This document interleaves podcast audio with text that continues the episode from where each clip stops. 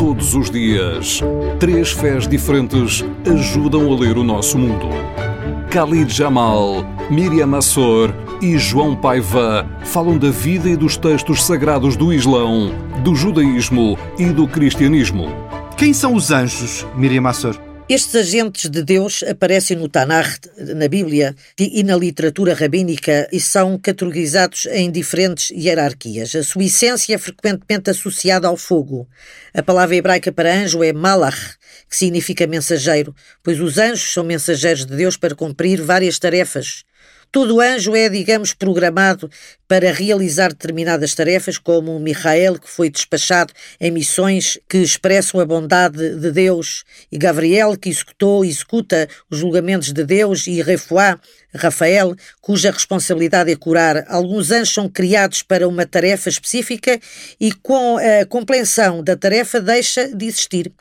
Segundo Zohar, uma das tarefas dos anjos é transportar as nossas palavras de prece estudo da Bíblia à frente do trono de Deus. Há algum debate entre grandes filósofos judeus e os anjos que a Torá descreve se realmente assumiam uma forma física visível ou se eles, eh, eles apareciam no decorrer de uma visão espiritual ou profecia, no qual os anjos aparecem como seres físicos.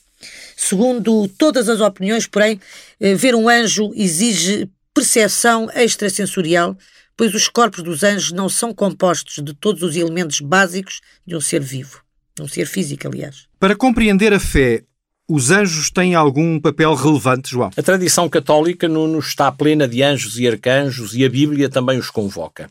A palavra fora do religioso, que está mais perto de anjo, seria mensageiro, e esse elemento é mesmo o mais relevante a mediação entre Deus e os homens nesta complexa comunicação dos humanos com um transcendente, plena de complexidade, fragilidade, mas também de possibilidade. Aos anjos, principalmente diante das crianças, é associada também a ideia de proteção. Pessoalmente, não atribuo qualquer fisicalidade nem coisificação aos anjos. Ali, nos anjos, importa pouco a ontologia. Se os anjos forem para a superstição, para a magia, ou até para a irresponsabilidade existencial ou religiosa, então dispensemos os anjos.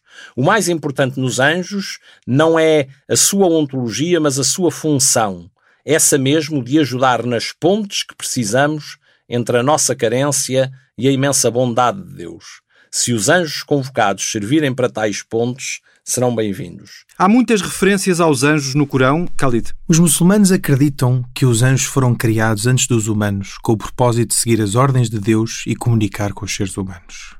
Os anjos, tais como as outras criaturas, foram criados por Deus.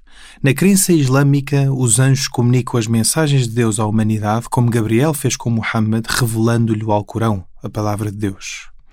O Alcorão é assim a principal fonte de referência islâmica aos anjos, estando mencionados os cinco principais com cinco funções.